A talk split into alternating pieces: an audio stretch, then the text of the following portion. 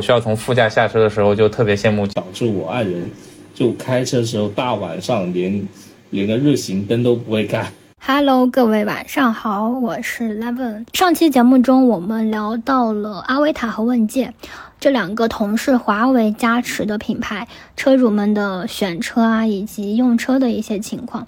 那节目播出之后呢，我有看到用户的反馈都比较不错，都表示很有干货呀，很有参考价值呀。那我其实也挺开心的，因为，嗯，节目的初衷就是想要去发现一些真实的车主之声嘛。那不管是能够引起大家的共鸣也好啊，还是在大家买车用车的这个过程当中能提供一些帮助也好。那大家如果有什么想要听的主题，也欢迎在评论区给我留言。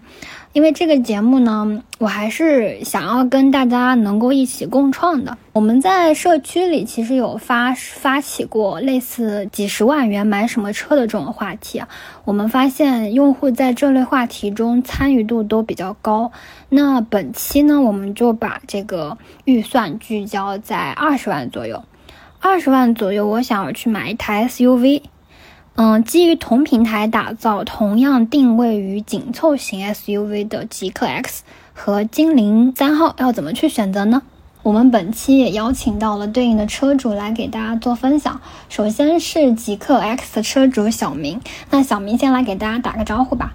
哎哈喽，大家好，我是极客 X 车主小明，广西第一台极客 X 我提的。那另一位是呃 Smart 精灵三号的车主豆丁，那豆丁来给大家打个招呼吧。嗯，Hello，大家好，我是豆丁，然后是 Smart 精灵三的车主。两位买车多久了呀？呃，我是大概一个月左右吧，呃，一个月还不到，我是九月初提的车。呃，我是六月十二号全国第一批，就四月十二号就定了，就上市当天就定了。这是你们的第一台新能源车吗？是我的第二台。你第一台是零零一对吧？对对对，第一台是零零一，之前是油车科鲁兹。哦，那豆丁呢？呃，我是我的第一台新能源车，也是我个人的第一台车。虽然之前就是家里的车有开过，呃，其他的油车。是你们当时是在什么情况下去决定买一辆这样的车？呃，我是大概今年年中的时候吧，决定买车。当时是有三个因素，呃，第一个是我当时其实正在装修嘛，然后天热，它经常需要。呃，就是在城市里面来回奔波，然后，呃，极端天气，当时就想，如果说我自己有车的话，它会方便很多。然后，呃，另外两个，一个是考虑上海的新能源牌照，它可能在明后两年会有一定的变化，所以想就是最近就把这个车买了。然后第三个是家庭的用车需求，对，就是一个是呃家里可能接下来会有我的家属，可能我们会考虑怀孕啊等等，那呃。他这个家庭其实有辆车会方便很多。你刚刚有提到，就是关于最后一个家庭需求这一块。你的家庭需求的话，既然在后面可能考虑会有小孩，Smart 精灵三的话，它的定位是一个紧凑型的那个 SUV 嘛？你会在空间这一块有所顾虑吗？呃，是这样子的，就是就是我的个人情况是比较复杂的，就是因为我跟我的家属其实是呃分居两地的，然后其实，在我们家那边其实是有不止一辆车，然后我是一个人在上海，所以我们就算是家庭用车情况的话，也只是可能说他来上海的情况下，我们家庭需要用车，对。哦哦，这样，那那个呃，小明呢？我呃是第二辆新能源车，然后我之前是，呃零零一嘛，然后零零一的话主要是买零零之后之后把那个之前油车卖了，然后就是跟我的爱人就是比较抢车开，因为之前油车的话，我们是属于呃广西北海四线小城，呃就相对而言就是开车可有可无，就以前油车嘛，因为驾驶感受也不好，也烧油。呃，然后就是基本就是六年，我就才开个三万多公里。然后自从换了油呃电车之后，就基本是每去一个地方都是想开。然后我老婆呃我爱人的话，就是经常去演出啊什么的话，他都开我车，然后就觉得很不方便，然后就打算再购这台 X 给他。哦，你们当时在买车的时候，预算大概会控制在什么范围内啊？哦，我的话应该就是。呃，二十左右吧，反正就是上下，我的预算是大概在二十到三十万之间吧，这个范围。那你们基于一个这样的预算，嗯，我们在节目开始之前其实也有聊到过，两位都当时考虑过对方的品牌，对吧？就像，嗯，小明之前考虑过 Smart，甚至已经是那个下定了 Smart。那豆丁他其实也是考虑过一个 GKX 的。那当时为什么就选择买了现在这台车呢？呃，其实我已经订了那个 Smart，但是主要是等了太久了，是去年它六月六上市，然后当天就是。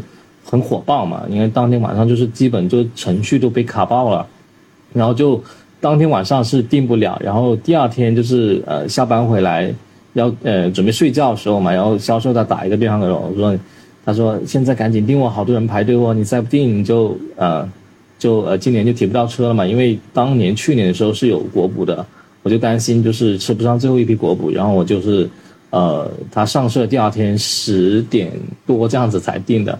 然后定了，然后今年其实他们产能也是很着急嘛，就今年一直到了我等到十二月份都提不了车，然后我我就一气之下就转给别人了，然后就是考考虑零零一了。嗯，你当时考虑的是 Smart 一号对吧？对，因为我觉得那车很可爱，而且怎么说呢，它设计感很强，而且有带有奔驰的 logo 嘛。为什么选 X？主要是 X 后面出的嘛，然后。呃，Smart 都对比过嘛，就是 X 它怎么说？总体来说，外观其实我还是更偏向于 Smart，就是 X 它的各种配置啊，还有内饰，它可能会呃用料下料更足一点。那 因为是后发的车嘛，一年之后才发的车，所以啊，就配置上还有内饰上稍微有点区别。外形的话，我其实还是很喜欢那个。呃，smart 的，所以其实综合下来说的话，你是基于一个等车时间太长，所以才买了几个 X 的。那豆丁应该没有这个等车这个就是顾虑吧？你当时为什么考虑了几个 X，但是没有买呢？嗯，是这样子的，就是我最开始看车的时候，呃，首先我看的应该是它的就是制造品牌嘛。其实一个是吉利和小鹏这两个，其实是我最开始考虑的就是两个品牌。然后其实零零一我最开始是非常想买的，但是，呃，考虑到两个现实情况，一个是我之前在上海这边开过一次小鹏 P7，然后。上海的高架其实它有的地方是比较窄的，我开 P7，包括它超车的时候，它的那种信心感并不是很足。然后第二个就是，呃，我的这个小区居住的小区其实它也，呃，是老小区，所以它整个停车啊什么都不是特别方便。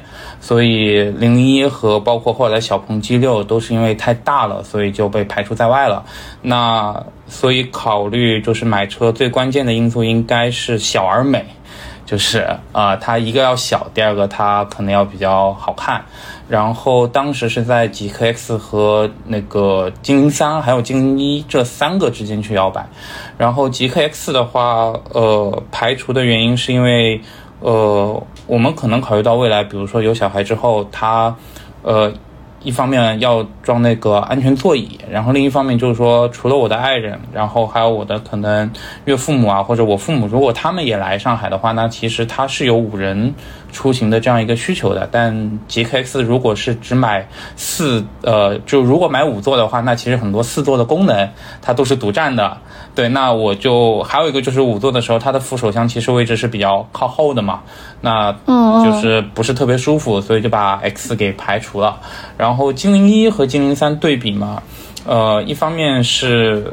其实前段时间就是在我下定的那个时候，呃，一方面是精灵三它整体会比较优惠会好一点，然后另一方面是它整体会更有驾驶感，对，然后还有一个当时会觉得它精灵三是在精灵一之后出的嘛，那它肯定是改进了，呃，精灵一的一些可能它设计啊或者制造工艺上的一些小问题、小毛病。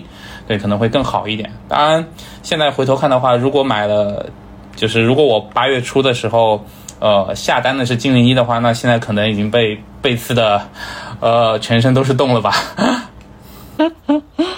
你不是说精灵三已经被背刺了吗？呃，精灵三那个背刺，呃，它是比较意外，就是七月的时候，它的那个 app 上显示的是。呃，它七到八月下单的话，尾款会有三千的优惠嘛，然后到八月的时候直接就把这个优惠给改了。那其实这也是就是可能精灵这边可能比较诟病的地方吧，就是厂商他很多时候的一些决策，呃，看上去会比较迷惑。其实你在买这个精灵三的时候，你虽然日常可能自己会使用的就是。一个人使用的场景会更多一点，但是你还是会把一些，嗯，像你刚刚提到，嗯，未来可能会有五个人出行的场景考虑在里面，对吧？对，这个怎么说呢？它就是，呃，我可以不用，但你不能没有。就是我未来可能说五人出行的场景它比较少，但真要到有这个需求的时候，那 GKX 的四座版它是就完全没有办法支持了。那刚刚，嗯，我们是从那个买车这一块入手的嘛？那其实，在这个过程当中，也有聊到用车这一块。那刚好刚才聊到了那个空间这一块的问题嘛。那豆丁说，极客 X 的话，如果四座版，它可能会就如果是买五座版，可能会缺少很多四座版对我的功能。那四座版它空间可能就没有又没有那么的丰富。我想问一下，那个小明，你在用极客 X 的时候，你是有小孩的吗？嗯，我有两个小孩啊。那你在用极客 X 的时候，你会有那种家庭出行的场景吗？呃，会有，但是基本上因为，呃，毕竟我有台零零一嘛，所以当时也有考虑，因为不是唯一的一辆车，所以就说的话，还是主要是以呃它那些比较四座的一些呃灵活性的功能上为主嘛。然后极客 X 啊，其实它嗯坐的话，后排还是有有。有的蛮大问题的。第一，它的坐姿相对来说比较的低，呃，然后它的空间相对而言也不是很大，所以如果是一家出行坐 X 的话，还是呃空间还是蛮着急的。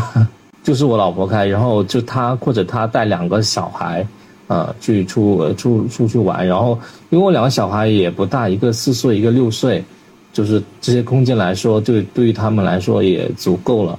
然后它极客 X 上面它有很多各种各样的小花样、小功能，就小孩能可以去玩，这点还是比较好的。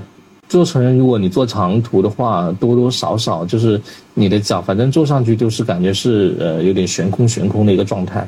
杜丁，你在用 Smart 精灵三号的时候，你觉得这个空间对于你来说，你觉得 OK 吗？呃，我个人来说应该还是比较 OK 的。对，就是如果只是比如说我一个人开，或者有的时候爱人来的时候，我们两个人坐的话，呃，还是比较够用的。那这两款车的内饰这一块，你们都比较满意吗？呃，内饰我觉得我对 X 还是很满意的，哎，它这就是它的强项，我觉得。啊，我想问一下小明，你那个极客 X，你的那个中控屏移到副驾使用的频率多吗？呃，我如果是自己开的话不多，但是小孩玩的话就特别多。豆丁呢？你对你的车内饰满意吗？其实很满意，虽然呃，网络上对于精灵的内饰就是呃，你在各个论坛啊或者呃看到的，就是不是很友好嘛？就比如说塑料多啊怎么样？但是这个内饰怎么说呢？就是奔里奔气的吧？嗯，所以就是当时看的话，就我觉得它呃设计感和它的用料其实并不是一个划。等号的关系，就是它设计的好看和它用料不是特别的呃良心，它可能是同时存在的。对我可能更看重的是它精灵三的它这个内饰的整体的一个设计感。当然它有比较取巧的地方，就比如说我手和我腿平时能碰到的地方，其实它都是还是用了皮革的。当然那些我碰不到的地方，它其实就用了很多像那个硬塑硬塑料这样的呃材料。刚刚有提到空间，提到内饰嘛？那车机这一块你们觉得好用吗？呃，目前 X 的话，它还没有五点零 OTA。呃，我觉得就是。每次一上车的话，它的它车机会冷启动一下，它不像零零一，它直接就启灵启动完了，呃，然后它的反正整体的话，启动得将近二十秒，呃，很烦人的这个。然后的话，它的那个空调嘛，就调节你按出来之后，它可能会停顿个五秒钟之后才能就是移动它的空调，所以它的软件的话，呃，还是有有蛮大问题的。而且很多什么盲区监测的话，现在也是没有推送，所以就是呃，只能说克服一下吧，等 OTA 了。语音交互还是蛮好用的。豆丁，你这一块车机的话好用吗？呃，因为我之前就是开过的都是油车嘛，所以这个车机就我体验下来肯定是满意的。它已经是跨时代的一个区别了啊，包括我之前试驾过，就是就是开过小鹏 P7 嘛，我觉得其实体验上并没有差别太多，而且我本身呃上就是可能。开车的时候，我不会立刻去启动，所以它的那个呃车机的启动时间对于我来说可能并没有感知特别呃特别强吧。对，虽然我也发现有很多人来诟病它这个车机的一个启动时间这样一个问题。交互上的话，它就是一般的交流都还是没有问题的，但是肯定是算不上智能。对，就是呃，所见即所得啊，然后或者说正常的这些沟通，我觉得都是一个呃新能源的一个车它应该有的一个水平，它不至于说落后于时代，但也肯定算不上说最好的那一批。嗯，电车的话，大家聊到电车，那非常关心的一个点会在续航啊以及补能上面，你们这台车的续航情况如何呀？它那个表显里程和实际里程差得多吗？因为我们是姊妹车型嘛，跟 smart 也就，呃，都是六十六度的电，然后的话 CLTC 应该都是五百六十公里左右，呃，然后实际开下来的话，呃，因为我我们城市会比较小一点，就是说我爱人上班就是 A 点到 B 点可能就个三四公里这样子，就每次的话都会启动空调什么的，所以他开这辆车的话。其实油呃电耗是很高的，大概有个十九到二十左右，因为它经常在那个这么高，对，在相当的高，因为这是程序局限的，没办法，因为就 A 点到 B 点就特别的短嘛距离，然后它就频繁的启动，频繁的启动，然后所以就造成这个能耗比较高。就正常，呃，如果你是比较顺畅开下来的话，它大概是在。十四到十五的电耗应该是四百多公里的一个续航，然后高速的话，呃，定速一百一到一百一十五，大概是一个三百八十公里的，呃，这么一个水平的，电耗大概在十七度电左右。豆丁呢？嗯，因为我这台是四驱嘛，所以它的标称续航是五百二。但因为我平时就是我之前开油车开的也比较习惯，所以我一般都是用 ECO 或者舒适模式开的比较多。在这两个模式下，它应该还是呃两驱的。然后呃，我感受下来它的实际续航可能也就在三百八左右。然后我平时开的电耗大。电耗大概是十五吧，就是因为我工作的地方和我家附近其实都是有那种公用充电桩嘛，然后我也没有装加充，所以我把加充装到我就是我爱人那边去了。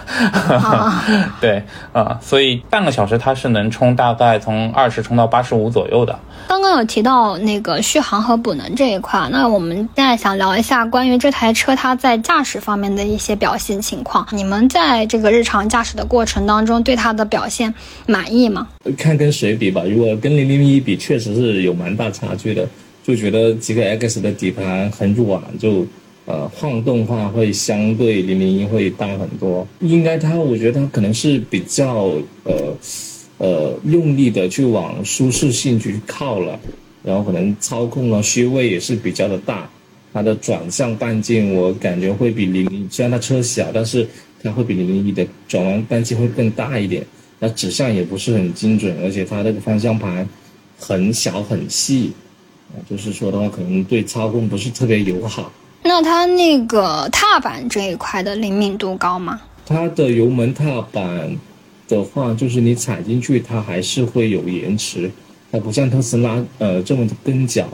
它的话，就是它的这种动力就是那种，呃，循序渐进那种，就是你，呃，虽然它也是辆五点八秒车，它不慢了，但是它你一脚伸脚进去的话，你感觉它不像一台五点八秒加速的车，它的动力就是慢慢的，呃，就后劲越有越来越越多这种感觉。豆丁，你在用你的车的时候，你的对它一个驾驶的表现和小明有什么区别吗？精灵三它本身底盘的调教就是偏运动的嘛，呃，就开过的来说，就是在我需要超车或者在一些弯道可能速度比较快的时候，它的底盘其实给我的信心还是比较足的。对，就是说对于它整个底盘的一个表现，我还是比较满意的。然后因为它比较运动嘛，所以其实它在过一些路面的时候会有一些硬，就比较硬。就比如说，呃，有的时候我开车的时候坐姿偏躺的话，可能会把我的头给弹起来，这样的一个状态。对，但但是在一些可能比较大的颠簸的时候，其实它这个时候滤震性就反而还好。不会让人觉得就是特别特别的颠簸，对。然后刹车的话，可能不是特别的线性。就目前就是，但是我就开了一段时间，目前就比较适应了嘛。但确实在才才开的时候，会感觉比较去难以把握它的这个刹车的一个状态。嗯，那关于刚刚有提到的加速这一块呢？金零三它在那个加速这一块给到有那么直接吗？呃，在 Sports 模式下还是比较直接的，但是因为我不是很喜欢那样的感受嘛，因为我本身平时之前油车也开的比较多，我可能更喜欢，呃，油车那种可能它的动力来的稍微慢一点的这样一个状态，所以我其实对于它现在这样一个调教还是比较满意的。嗯嗯，哎，我想问一下，嗯，那个豆丁，你之前是开油车比较多，那你是一个比较追求驾驶感的人吗？呃，是的，就。我之前可能最喜欢开的油车是高尔夫这种小车吧，所以你当时在考虑精灵一号的时候，有没有考虑到就是精灵三可能会更偏性能一点？对对，其实是有有这方面考虑的，包括呃，其实我。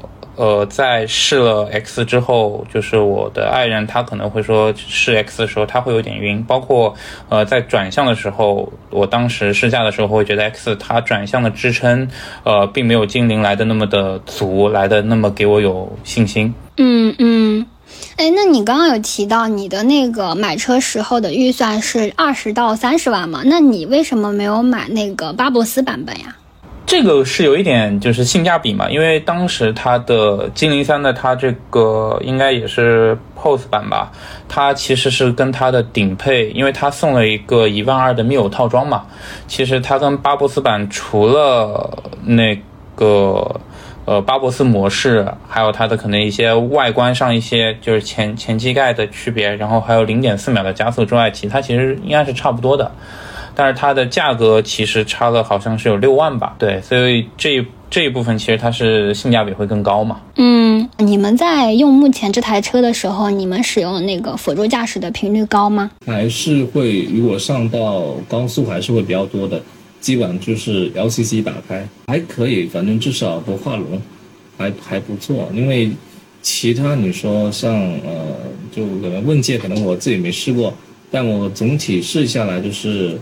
就是除了一些就是上匝道那种很大曲率的，它可能就呃呃不能做，就基本上就是呃稍微大一点的弯还可以，至少还是给你蛮大的信心的。因为我主要是在室内通勤嘛，所以。哪怕在高架上，其实它的路况也是比较复杂的，所以我到现在为止，呃，基本上没有用过它的辅助驾驶的功能。可能，呃，跑高速的话，如果时间比较长的话，中间会去使用 A A C C 去进行一些辅助吧。这也是我当时就是买车的时候也不考虑它整个智能驾驶一个优先级的一个原因。嗯，那其实现在电车在嗯智能驾驶这一块卷的比较厉害啊，比如说各个城市。是的，领航辅助功能呀，以及呃高架辅助功能呀，这种你们后续如果换车的话，会把嗯智驾这一块的功能考虑在你们的嗯买车因素里面吗？呃，如果下一辆车的话，应该会呃考虑更多智驾功能，应该会的，应该会愿意尝试去看一看，但是。就像我说的，就是，呃，我可能更倾向于它作为车辆的一个基础素质嘛。就比如说这个功能，我在考虑油车的时候，我其实也并不会太多去，呃，考虑它智驾的一个，它会有吸引力，但不会特别高。哦，明白。那其实我录了这么多期，也采访过很多车主嘛，中间也有不少是油车转到电车来的车主，他们其实刚开始换成电车的时候，对于智驾这一块也是，嗯，不太需要。但其实有很多人就是，嗯，用了之后就觉得啊，好香啊，回不去了那种感觉。我觉得可能还有一个原因。就是因为我刚刚也说，就是外观，就是车的外观，在我这边它也是比较占的一个比较大的一个比重嘛。但是现在智驾，比如说它很多车车顶上的那三个呃雷达，在我看来是不能接受的设计，就它跟我的审美是相冲突的。呃我可能更喜欢就是车的整体它比较浑然一体、比较圆润的这样一个设计。嗯，对，像 Smart 它就是比较圆润的一个外观嘛。对对对对对。那说了这么多，你们总结下来最喜欢自己车的哪一点呀？外观。我最喜欢就是它的副驾的零重力座椅，还有就是它的中央通道就可以方便从左到右，从右到左这样子。呃，通过。嗯，那你们在用的这个过程当中，主要是呃会用来去午休吗？还呃都会都会，然后就是平时就是感觉在外面的话就没事就就是在等人的时候，如果等小孩下放学的时候，就是会坐在上面，就是零重力座椅，就一边坐着一边刷抖音，这样就感觉特别美妙。我 再补充一下吧，就是可能我想了一下，应该。可能不仅仅说是外观，而是它从设计上的一个整体性，就是包括它的一个外观设计、它的内饰、它的一些呃交互，甚至一些它的音效。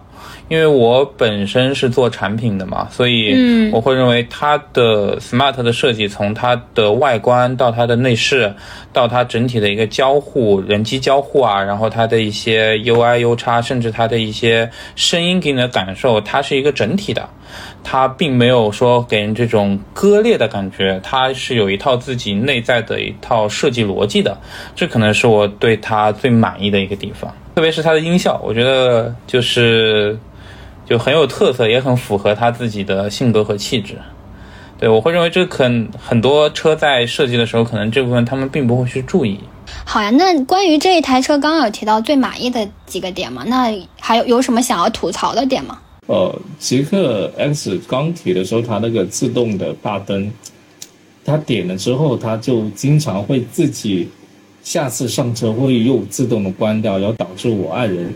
就开车时候大晚上连连个日行灯都不会开，所以很尴尬。这里他是偶尔出现这种情况吗？还是哦，现在问题它就是每天系统会都会更新的频繁，会会很快，然后更新完之后，之前的设置全部又又重置了一遍。对，特别是那个左转向转向联动那个东西，就它每 OTA 之后，就是每次打自动呃转向，它都。它都不会自动识别，然后完之后还要自己手动再设置一遍。对，哦，它它是每一次 OTA 之后都会把这些设置都刷掉，对，很烦人，很烦人。那豆丁呢？呃，如果说是吐槽的话，有两个吧，一个是它的蓝牙钥匙，其实，呃，并没有特别的，就是无感。像经常有的时候，可能到车那边，我还是要把手机打开来，让蓝牙连接一下，它才能蓝牙钥匙才能启动。然后第二个就是它的开门的一个逻辑，呃，就是。呃，当我去按下，因为它的门把手我需要按下，然后才能去拉开嘛。然后这时候它可能会识别成自动锁车。然后据说这个问题在新版本的 OTA 里面解决了。然后剩下来的部分可能它不是说我，呃，是很需要吐槽的，但我觉得可能就是它支持不是很到位的地方吧。呃，一个是它的那个软件支持，就是比如说。它只支持 QQ 音乐，然后呃，那网易云它就不支持。然后地图的话，它只支持高德。那百度地图它不支持，我可能呃是跟我自己个人的使用习惯它不是那么的符合嘛。我肯定呃希望它能支持更多一点啊。然后第二个是哨兵模式，我还是希望就是说可以的话，还是能呃配置上的，对。呃，因为毕竟它小区比较拥挤，你总会是希望它能多一点保护。然后，呃，然后第三个就是这也算不上吐槽吧，只能说是羡慕。就是，呃，有一次下车，我需要从副驾下车的时候，就特别羡慕 G K X 的那个设计。对，其实，在上海的话，这种场景应该还挺多的，就经常会遇到主驾不好下车的情况。对对对，所以后来我停车的时候尽量避免这样的情况出现吧，只能说是。嗯嗯。哎，那想问一下，你们如果现在再用这个预算去买车的话，你们的选择会改变吗？呃，我觉得就是在买一辆车之前，绝大部分时候其实我已经考虑过自己的各种需求了嘛。呃，如果就现在的这个情况的话，我应该是不会去改了，因为它是基于了我多种状况的考虑。但接下来说，我可能会期待一下金零一的新改款吧，说不定它会改变我的一些想法。对，哦，如果就放在呃半年前，我应该会毫不犹豫选几个 X，但是就经过这半年之后，就很多那些好车都出来的时候，让我也动摇了。现在让我选的话，应该我会可能跟会在几个 X 跟领克零八这样子会会打一架吧，应该会，因为混动的话。呃，有领克零八之后，就是感觉我们平时去出远门就没有什么焦虑了，就去到云南呐，还有一些广州一些地方啊，就是基本就不用充电了。开过电车的话，去广州就中间就充一次，但是说的话，就有一次的时候它下特别大的雨，就是它天气好的时候跟下雨的时候，它的电耗差距真的是很大的。就天气好的时候，基本。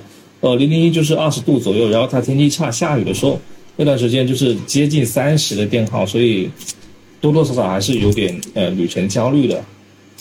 所以让我再选一次的话，可能我会可能会考虑领克零八会稍微多一点。其实我们之前有做过新能源纯电自驾这个话题嘛，那我之前在没有跟大家聊的时候，其实我也会觉得用纯电车去做长途自驾可能会比较里程焦虑嘛。但是其实跟大家聊下来之后，我会发现，嗯，目前这个。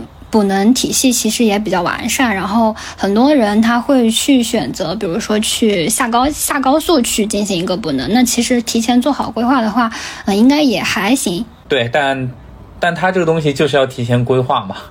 对，就是如果说说白了，就是你要为这个事情它多费一点心。如果是油车的话，它其实会更方便一点，你不需要为这个事情而去担心它。了解。那你们在现在让你们用用目前，比如说二十万左右的这个预算去给观众推荐一辆车，你们会推荐什么呀？我觉得我会推荐十九万九千八的领克零八。看来对领克零八非常心动，因为太香了，这十九万九千八。该有的全部都有了，什么座椅按摩都给你了，除了一个抬头显示，其他都是该给的都已经给你了。要什么自行车？呃，如果不局限于电车的话，我估计也会推荐领克零八吧，看着实在是很香。但如果是电车的话，就像我说的嘛，因为每个人你是个人用车还是家庭用车，舒适取向还是运动取向，要更个性还是更实用，其实呃都不一样嘛。就如果电车的话，我可能倾向于两个选择吧，一个是零零一的盖板，因为现在它，呃，盖板的话也不到三十嘛。就是二十八左右，我们也算它二十左右吧，啊，然后 你这个用的有点多，二十六万九现在，啊，然后还有一个是小鹏 G 六，就是我试驾过，就是如果说我不在上海的话，然后更偏家庭使用的话，我觉得它开起来确实是非常的舒适，然后它的性价比非常的高，虽然它。确实不好看，对，但它开起来就是它的底盘非常的，就我感觉它底盘非常的舒适，像调教很软，反正就跟它开起来感觉跟 X 很像的。对，如果是考虑就是电车，然后你是家用的话，就是小鹏 G 六，因为它的后排真的太舒服了，后排是的，它的呃坐垫很高，然后它的后排的俯仰角度很陡，啊，我觉得比零零一坐的还舒服，它的后排。对。G 六太太实用了，我觉得 G 六真的是我看下来这段时间看下来它非常实用的一款。呃，除了丑一点，其实其他也挑不出什么。啊，嗯，好呀好呀，那没有什么别的问题的话，我们这一期节目就到此为止了。那非常感谢两位的时间，嗯，辛苦了。嗯，好好辛苦你们，拜拜。好，嗯，拜拜。顺利顺利，拜拜。